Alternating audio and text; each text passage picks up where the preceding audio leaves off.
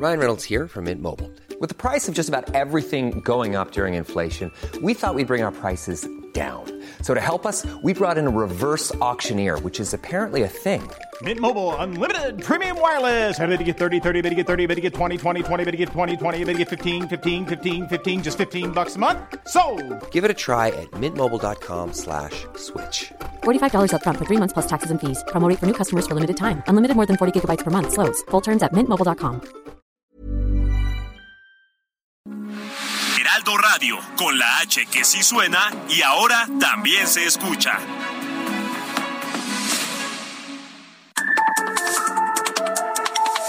De norte a sur, las coordenadas de la información. Con Alejandro Cacho.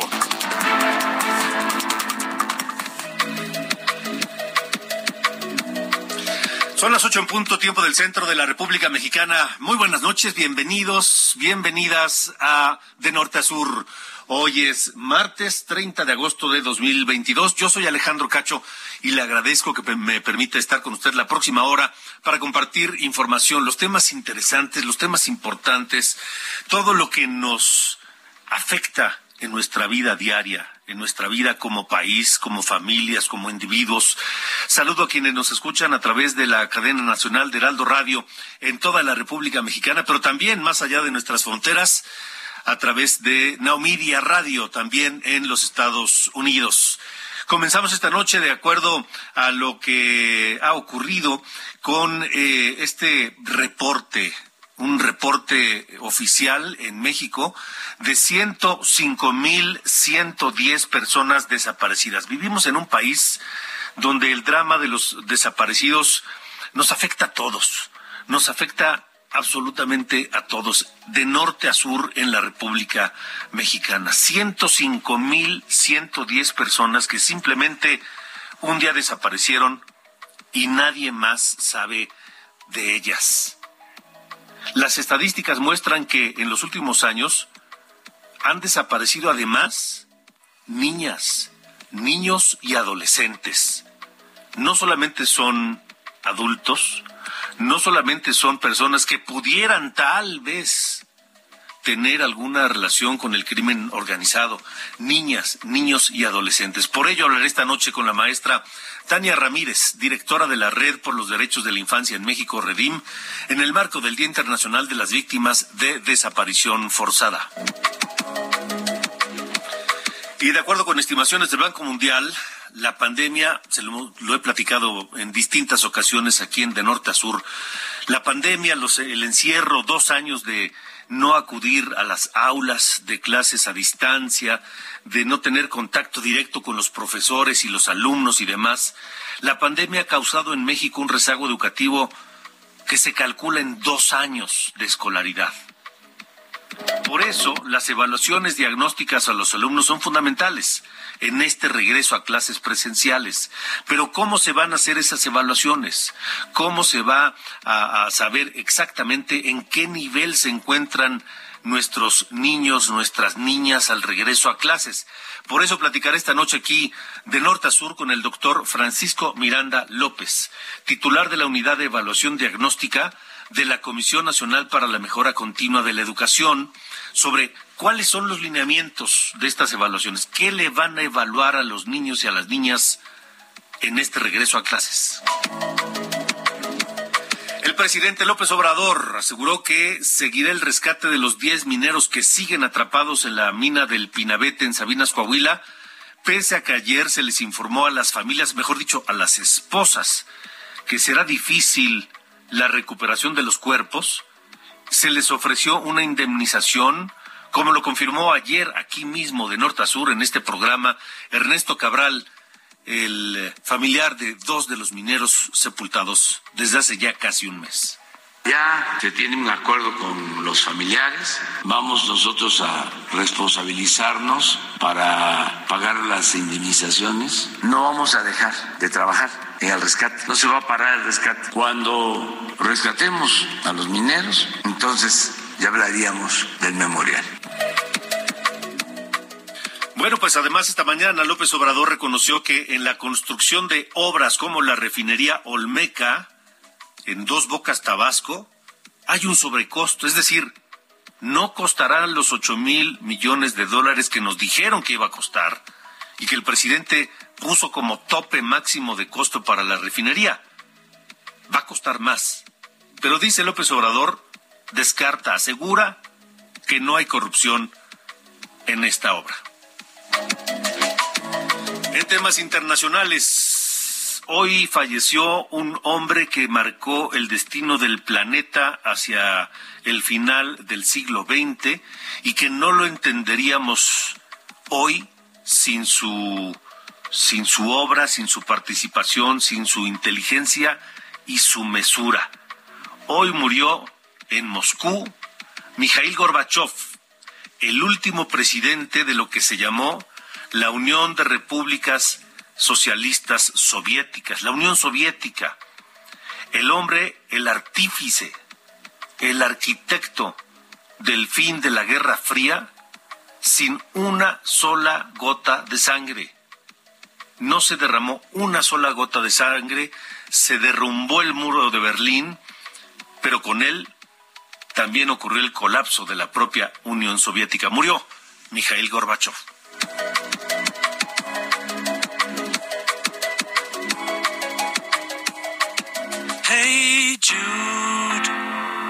Don't make it bad. Take a sad song and make it better. Remember to let her into your heart. Then you can start to make it better. Hey Jude, don't be afraid. To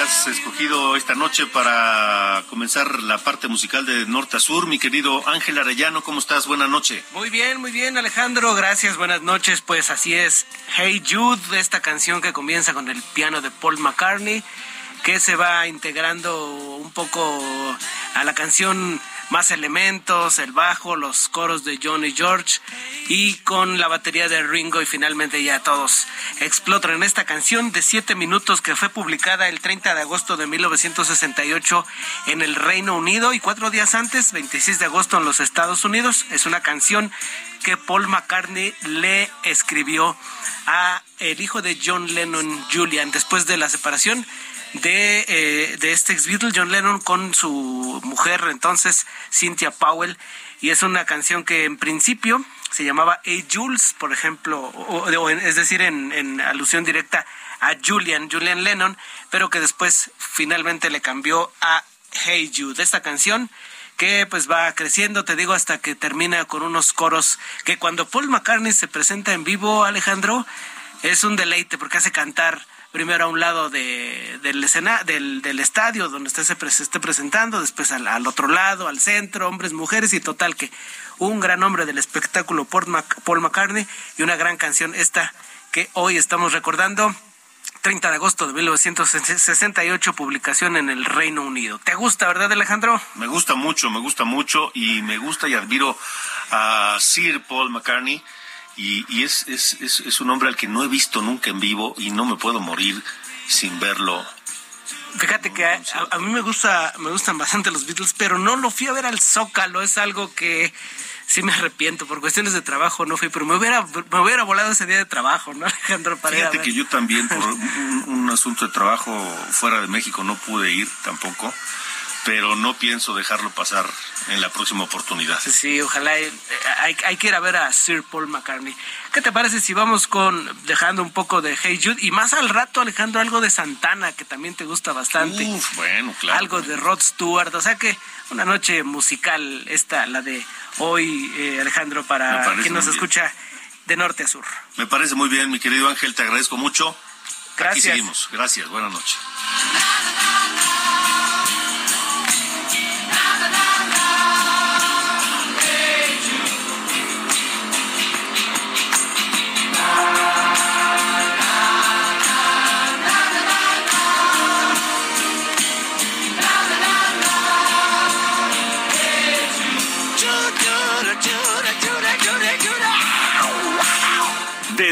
Sur, con Alejandro Cacho. Gracias por continuar con nosotros en De Norte a Sur. Son las ocho y diez de la noche, tiempo del centro del país. Le hemos estado hablando de el momento complicado que atraviesa la educación en México por principalmente por dos años de pandemia y porque ya venía con ciertos eh, problemas eh, es una tristeza ver a alumnos que llegan a nivel, medio superior o superior con problemas básicos de aprendizaje, de comprensión de lectura deficiente, en fin. Y luego de la pandemia hay estimaciones como esta del Banco Mundial que dicen que este, este encierro causó en México un rezago académico de escolaridad de dos años. Porque antes de la emergencia sanitaria los mexicanos alcanzaban un promedio de aprendizaje correspondiente a tercero de secundaria y hoy solo llegan al primero de secundaria. Es lo que dice el Banco Mundial, por lo que dice que evaluar los conocimientos de los alumnos en este regreso a clases es fundamental.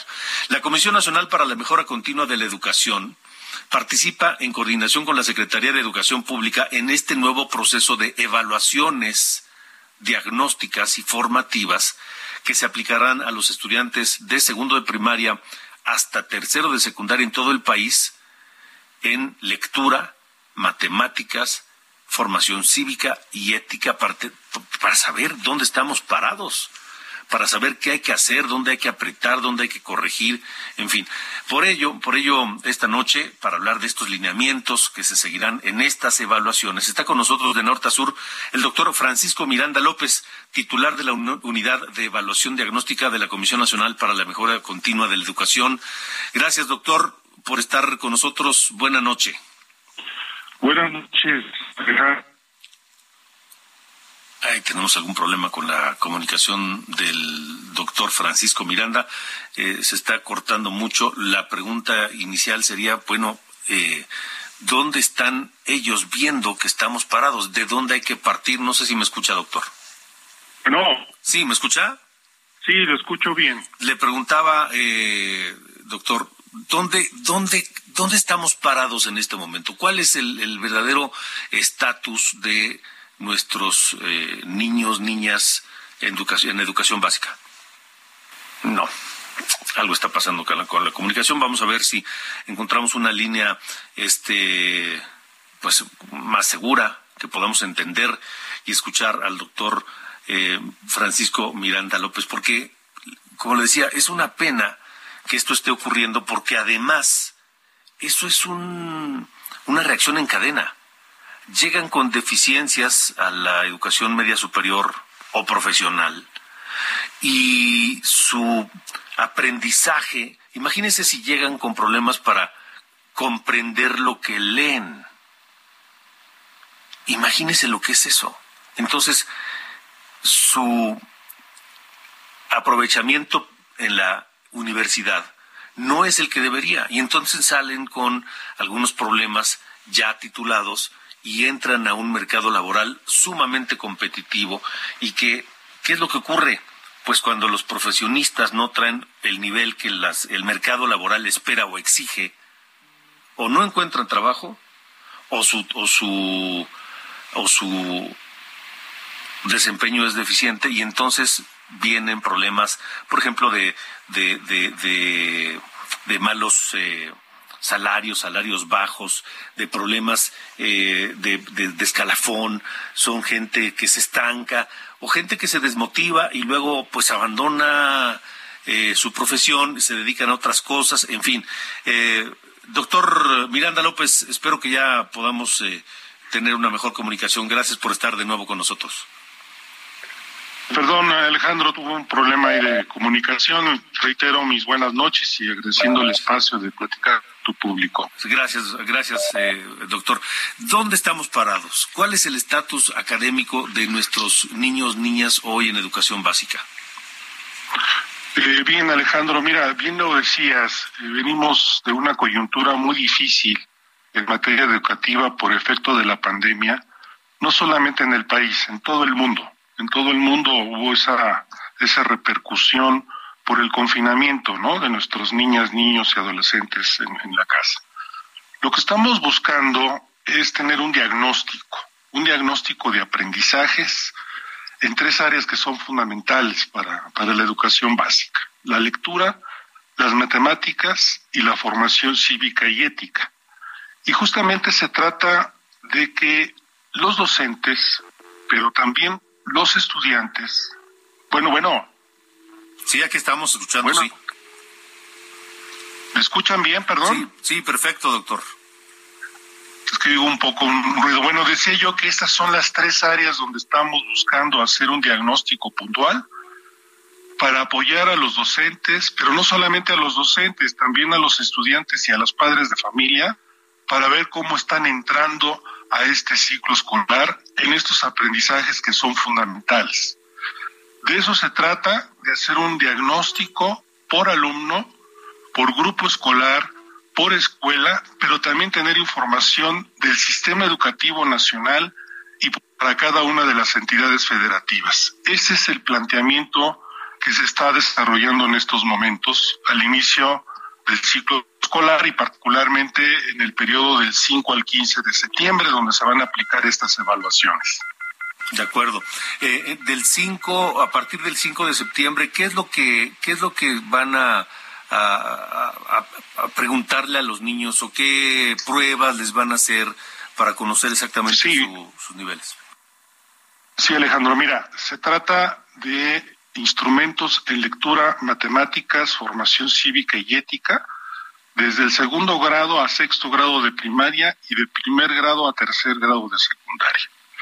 Te pongo rápidamente ejemplos de lo que queremos evaluar. Por ejemplo, en lectura hay temas muy importantes como esto de cómo los alumnos localizan y extraen información, cómo comprenden un texto y a partir del texto realizan inferencias y cómo analizan la estructura de los textos. Y particularmente para el segundo grado de primaria, por la edad de los niños, estamos eh, planteando un diagnóstico de la fluidez lectora, que para la edad de estos niños es muy importante. En matemáticas estamos poniendo énfasis en tres aspectos centrales, sentido numérico y pensamiento algebraico, forma, espacio y medida, que son temas asociados a la geometría y manejo de información. Y en formación cívica y ética estamos destacando aspectos muy importantes para la formación de nuestras niñas y de nuestros niños, temas como la identidad personal, el ejercicio de la ciudadanía y un tema fundamental que es la interculturalidad y la convivencia pacífica, con un enfoque de inclusión y de igualdad. Entonces, todos son temas fundamentales en materia de aprendizaje y de acuerdo con lo que plantean los actuales planes y programas de estudio.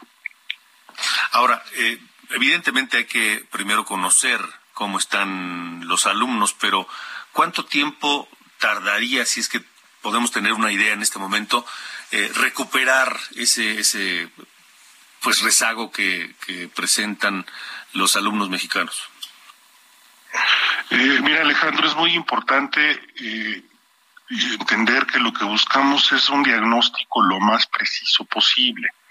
Eh, con ello lo que queremos identificar son tres cosas. Los aprendizajes que son o muestran mayor dificultad, que es donde hay que poner la atención. Los aprendizajes que tienen, vamos a llamarlo así, un nivel de dominio intermedio, pero también los, los aprendizajes que sí dominan las alumnas y los alumnos. O sea, sobre esta base hay que tener eh, acciones muy puntuales y precisas sobre estos temas que te acabo de mencionar. Quiero insistir, Alejandro, que se trata de un diagnóstico a partir del cual se puedan plantear estrategias de recuperación de aprendizajes. Estas eh, eh, evaluaciones tienen dos componentes muy importantes que me gustaría destacar. Uno de ellos es que los estudiantes puedan reflexionar sobre el error.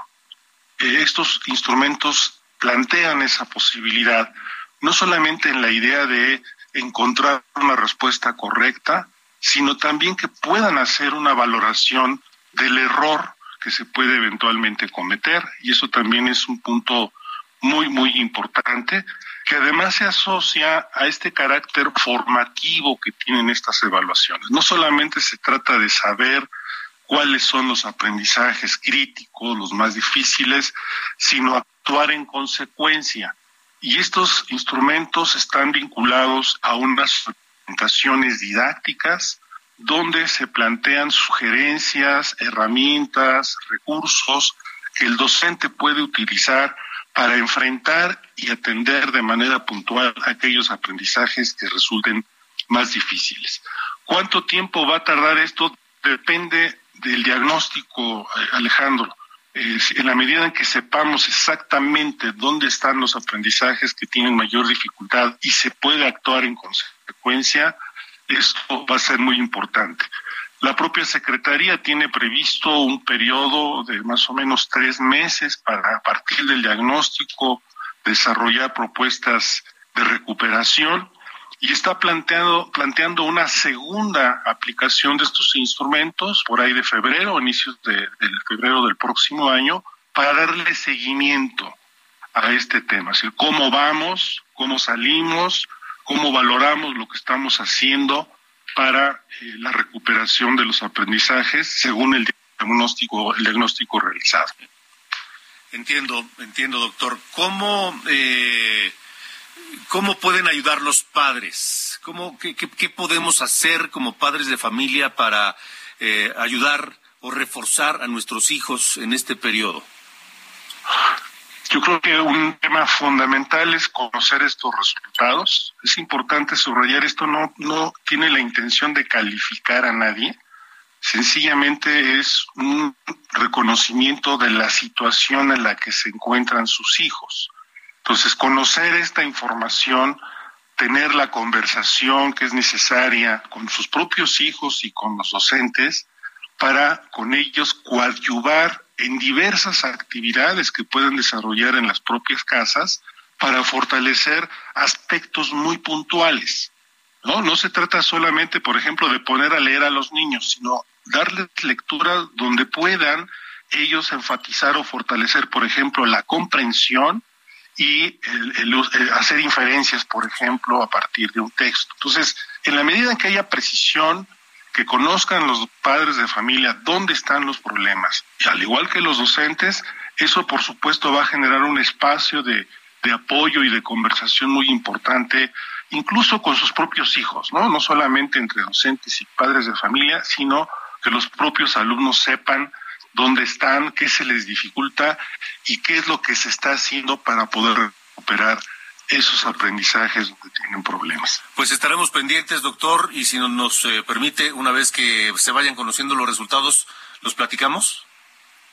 Sí, con mucho gusto. Eso es muy importante que haya una devolución de esa información con fines de mejora. Esa es la parte, la finalidad última de esta. Exactamente, de eso se trata. Muchas gracias, doctor. Gracias por haber estado con nosotros. A sus órdenes, Alejandro. Quedamos a sus órdenes. Buenas noches. Es el doctor Francisco Miranda López, titular de la Unidad de Evaluación Diagnóstica de la Comisión Nacional para la Mejora Continua de la Educación. Estamos en De Norte a Sur. Gracias por escucharnos y gracias por sus mensajes que están llegando ya al 55 45 40 eh, 89 16 55 45 40 89 16 es el número de WhatsApp de este de este espacio de este programa de Heraldo Radio a donde nos puede llamar y decirnos lo que quiera sugerir criticar eh, opinar este programa lo hacemos todos así que gracias de verdad eh, gracias eh, a Antonio Gándara. Excelente programa, mi estimado Alejandro Cacho. Mi comentario va relacionado con los promocionales de López Obrador. Previo a su cuarto informe de gobierno, pienso que lo que mencionan cada uno de sus spots no es soportable con la realidad. Es decir, todos los expresidentes lo han hecho, pero considero que López Obrador cae en una exageración de la irracionalidad total. Me gustaría vivir, aunque sea un día, en el mundo que quiere vendernos, pero en el cual no estamos. Saludos, dice Antonio Gándara. Gracias, Antonio, por, por estar con nosotros y por participar en De Norte a Sur. Escuchamos a Rod Stewart.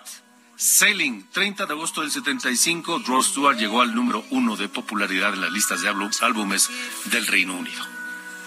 I am flying. I am flying like a bird across the sky. De norte a sur. Con Alejandro Cacho.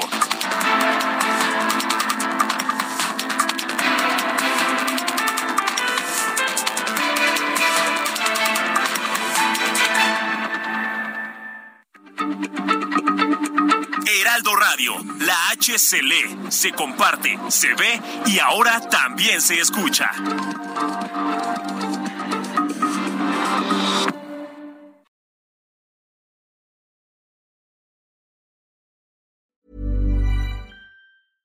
Hey, I'm Ryan Reynolds. At Mint Mobile, we like to do the opposite of what Big Wireless does. They charge you a lot, we charge you a little. So naturally, when they announced they'd be raising their prices due to inflation, we decided to deflate our prices due to not hating you. That's right. We're cutting the price of Mint Unlimited from $30 a month to just $15 a month. Give it a try at mintmobile.com slash switch. $45 upfront for three months plus taxes and fees. Promo rate for new customers for limited time. Unlimited more than 40 gigabytes per month. Slows. Full terms at mintmobile.com. Heraldo Radio, con la H que sí suena y ahora también se escucha. De norte a sur, las coordenadas de la información. Con Alejandro Cacho.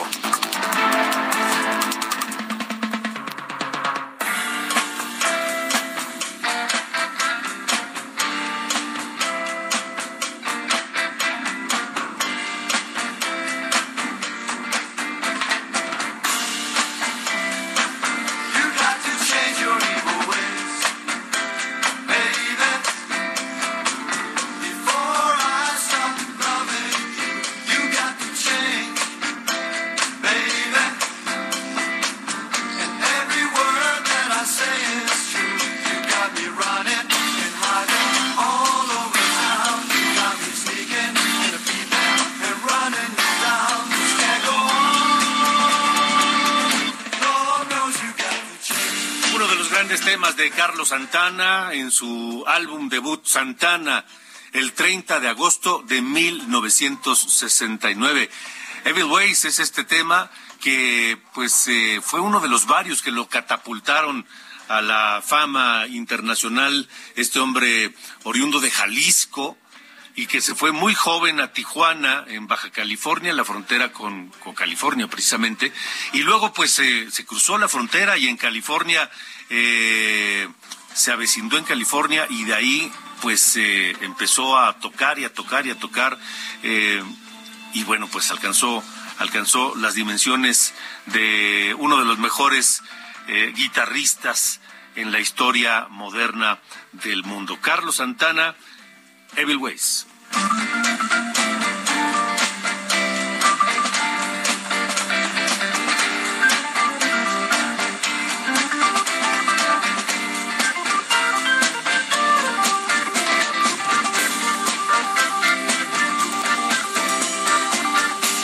De norte a sur, con Alejandro Cacho.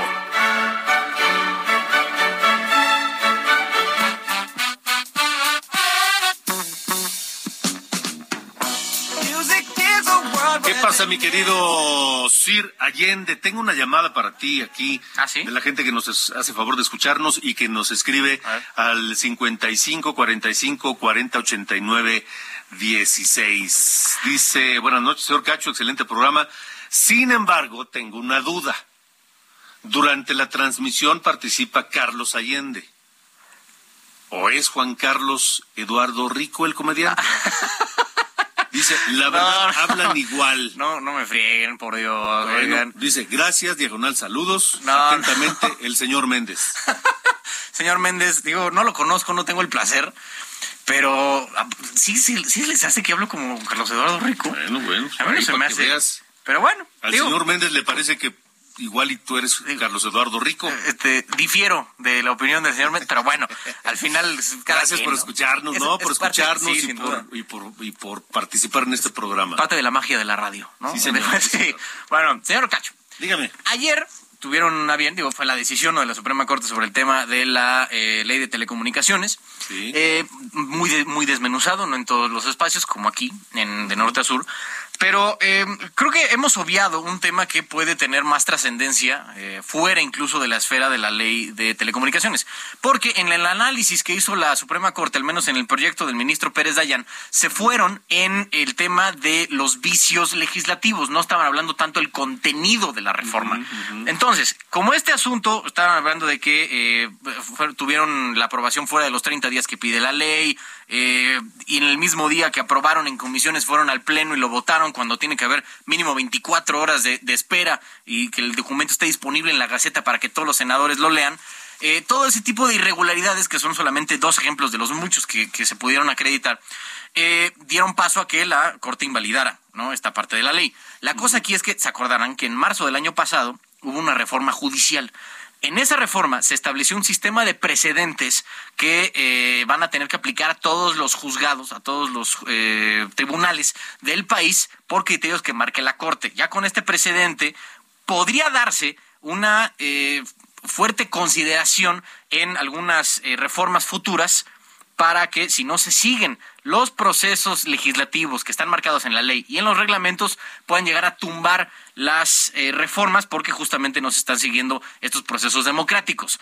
Esto lo viene un poco a colación porque ya sabes que hay un cierto grupillo que tiende, ahora que tiene mayoría, a eh, imponer su voluntad sin tener eh, justo esta, bueno, más bien teniendo un poquito estas prácticas de, de creatividad legislativa. Entonces, ahí nomás digo, soltamos la advertencia de una vez, ya que eh, ayer se tomó la decisión y, les decía, gracias a la reforma del año pasado, sentó ya un precedente obligatorio. Sí, pero, pero, esos interesados en la censura desde el poder no renuncian. Siguen, siguen y van a seguir intentando ponerle límites a la libertad de expresión. Hoy son directivos de medios públicos, hoy son legisladores de Morena y están de acuerdo. Ahora sí que como en, en la expresión que a ellos les gusta están en un nado sincronizado Exacto.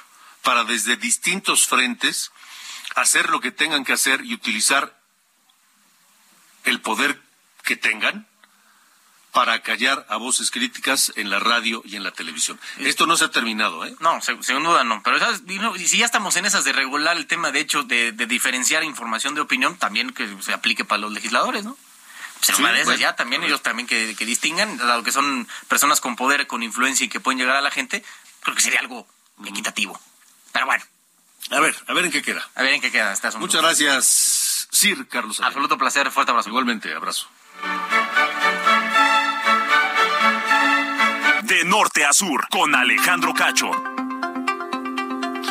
Bueno, en el marco del Día Internacional de las Víctimas de Desaparición Forzada, hoy, esta voz que le voy a presentar y que eh, es una de las voces más autorizadas en el mundo sobre el tema de los derechos humanos, que tiene que ver directamente con la desaparición de personas.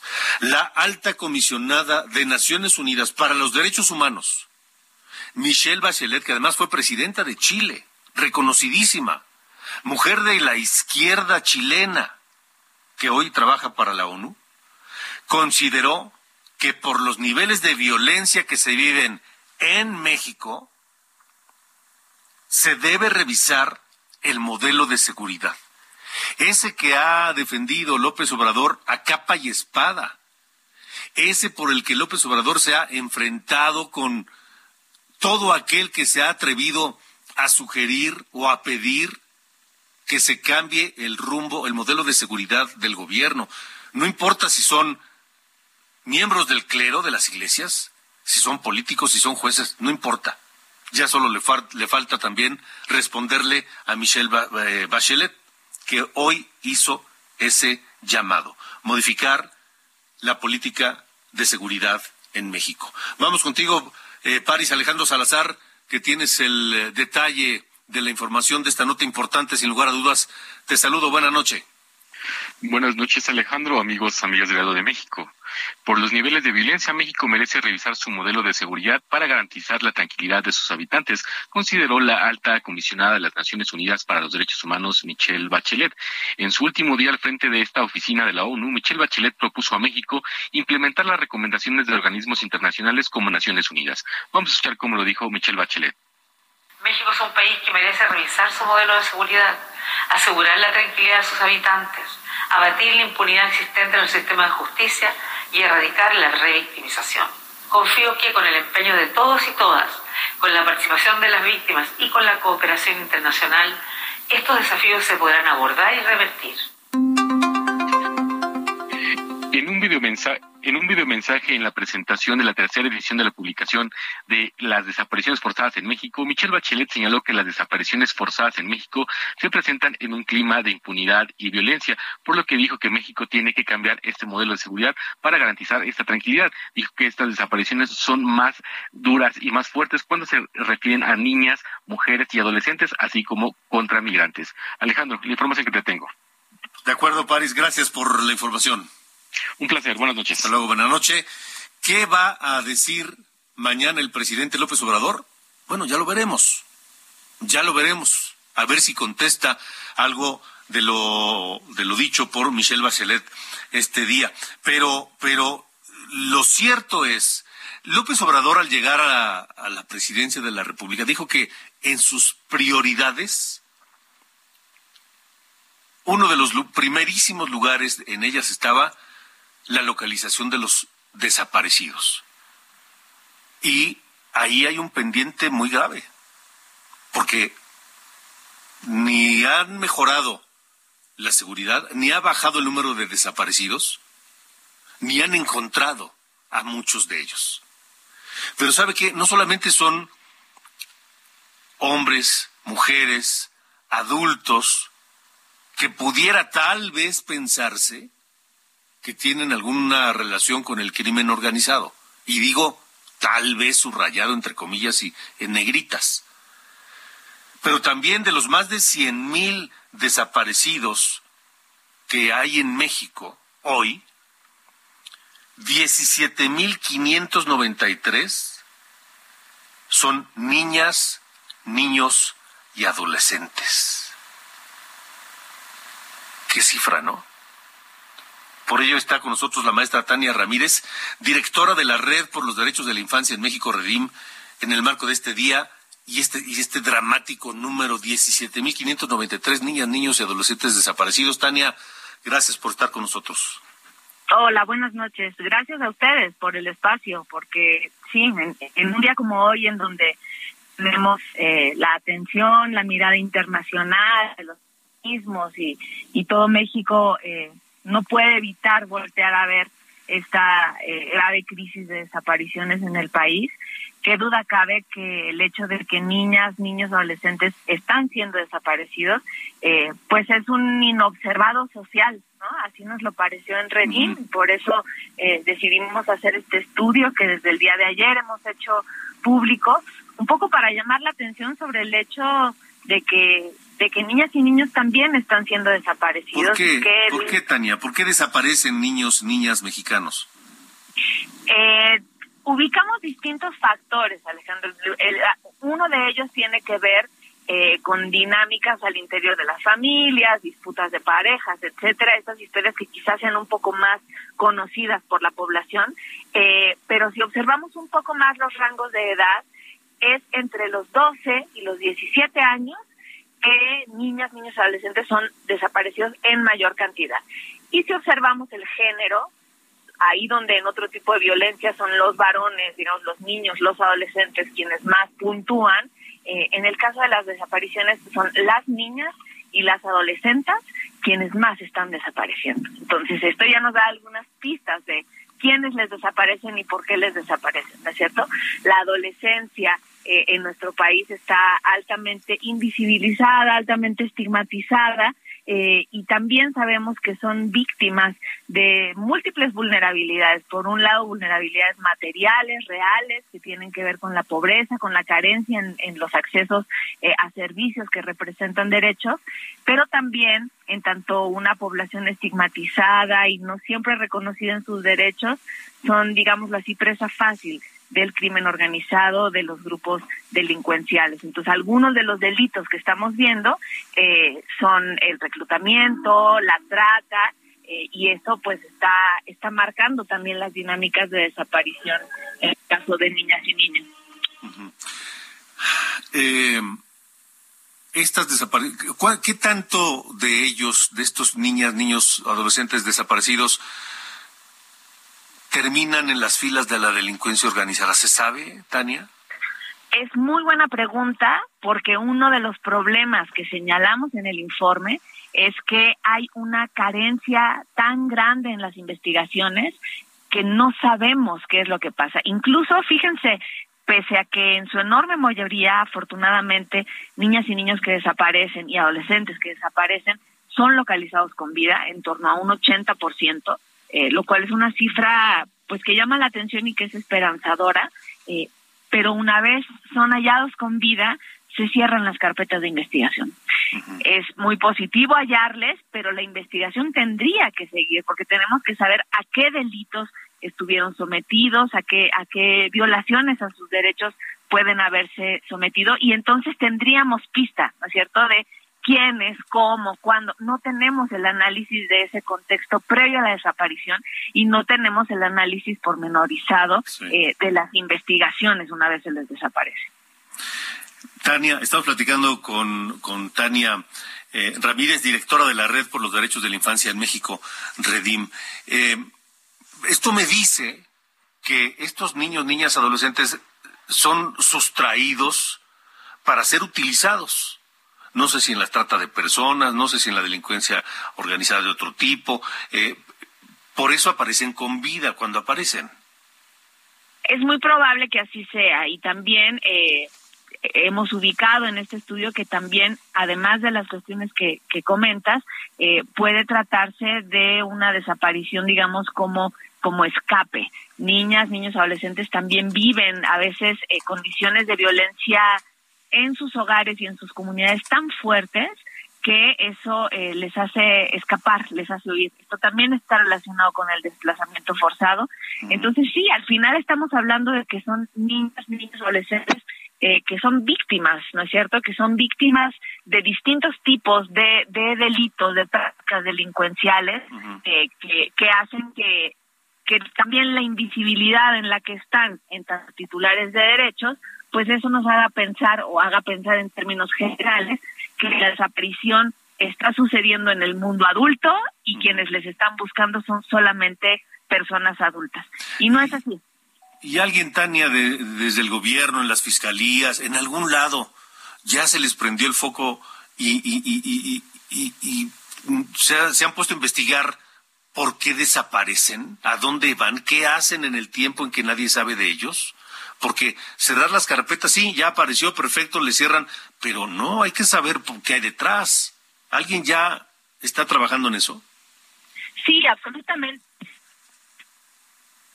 Por eso, en lo que Ay, tenemos pro- problemas con, con la comunicación de Tania, de pronto empezó a fallar y, y nos estaba contestando si alguien ya en el gobierno está empezando a, a preguntarse qué es lo que hacen esos niños y adolescentes cuando, cuando están desaparecidos. ¿Me escuchas, Tania?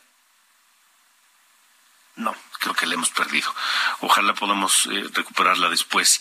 Porque, Tania, ¿me escuchas? No. No, algo está pasando con la comunicación. Hola, Llueve. hola. Sí, Tania. les escucho bien. Ah, perfecto. Eh, Nos decías si alguien ya está preguntándose qué pasa mientras eh, desaparecen estos niños y niñas.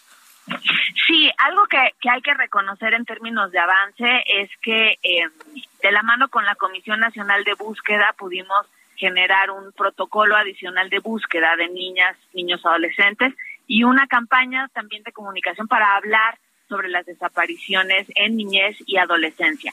Este nacional, que es conocido como el PAVNA, le dice a las autoridades uno tras otro los pasos que tienen que seguir y cuáles son las omisiones que no deben cometer. Por ejemplo, hay algunos mitos respecto de que hay que esperar 24, 48 horas, etcétera. No, en el caso de la niñez y la adolescencia, cada hora es vital y la autoridad tiene la obligación de buscarles de forma inmediata.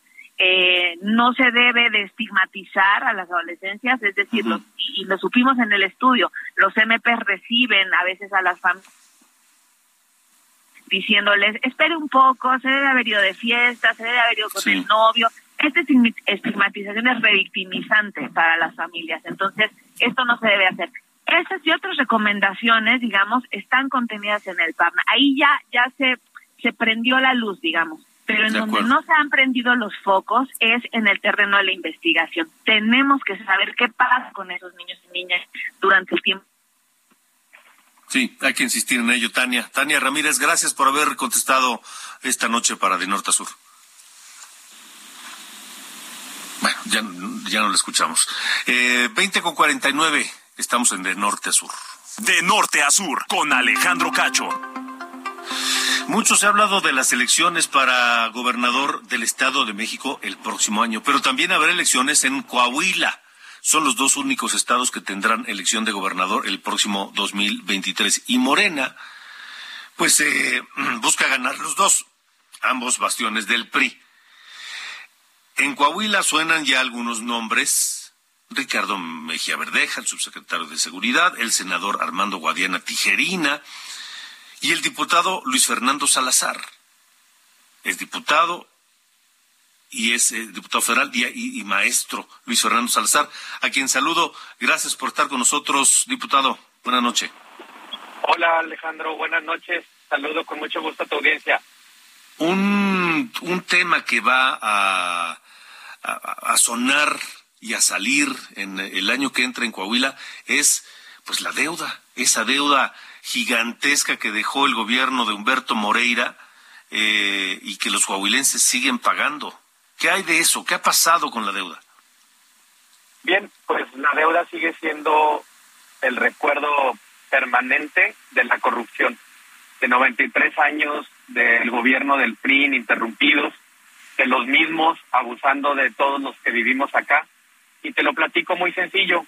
Efectivamente, en el 2011 Coahuila amaneció endeudado con 37 mil millones de pesos. De un momento a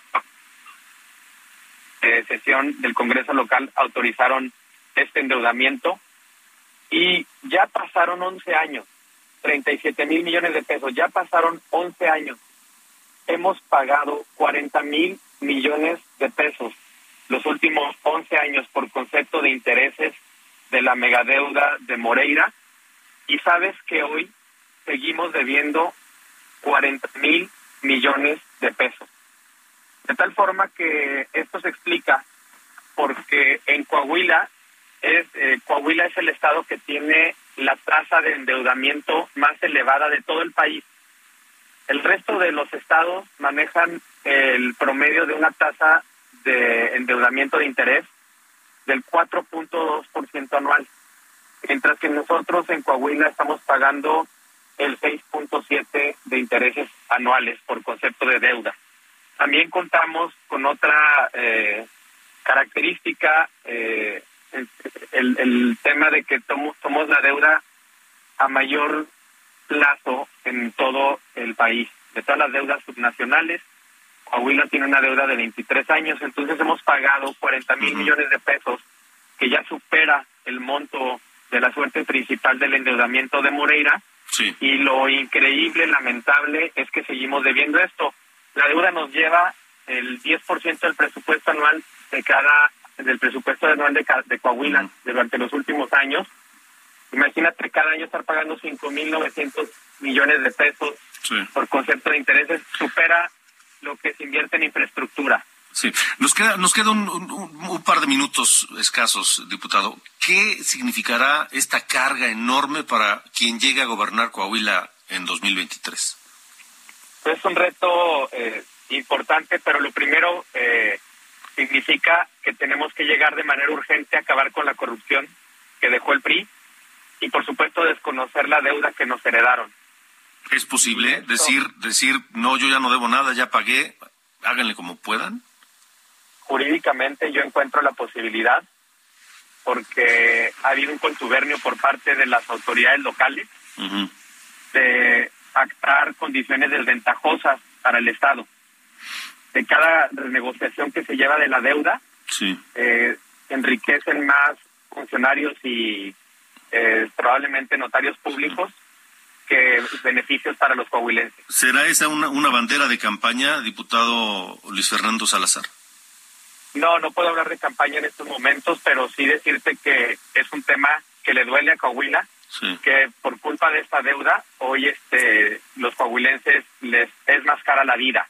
Nacer, morir, contraer matrimonio, sacar una licencia de conducir, placas, es más caro aquí que en cualquier otro lugar del país. De acuerdo. Pues estaremos atentos a cómo se vayan dando las cosas y en el momento indicado, pues platicaremos otra vez ya con ya con el escenario más más más concreto por delante, ¿no? Así será, Alejandro. Agradezco mucho tu espacio y saludo con mucho gusto a tu audiencia. Rápidamente, rápidamente, ¿hay piso parejo para elegir al candidato de Morena a gobernador de Coahuila? Por supuesto que sí. Perfecto, muy bien. piso parejo. Muy bien. Gracias, diputado. Gracias. Hasta luego, buenas noches, Luis Fernando Salazar, diputado de eh, Morena. Vámonos, nos tenemos que ir porque se nos fue el programa rapidísimo. Gracias a todos. Quédese con este tema inolvidable de los Doors. 30 de agosto del 73 se anuncia la dis- des- dis- disolución, la desintegración de los Doors después de la muerte de Jim Morrison. Love Me Two Times y con eso nos vamos. Gracias. Hasta mañana.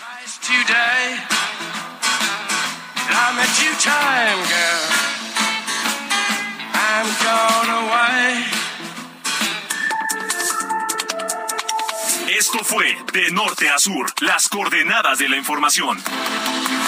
Con Alejandro Cacho.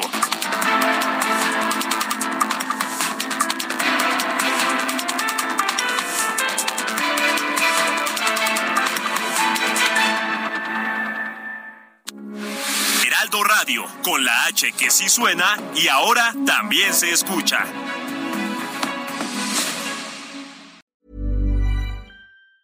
Ever catch yourself eating the same flavorless dinner three days in a row? Dreaming of something better? Well, HelloFresh is your guilt-free dream come true, baby. It's me, Kiki Palmer. Let's wake up those taste buds with hot, juicy pecan-crusted chicken or garlic butter shrimp scampi. Mm. Hello Fresh. Stop dreaming of all the delicious possibilities and dig in at HelloFresh.com. Let's get this dinner party started.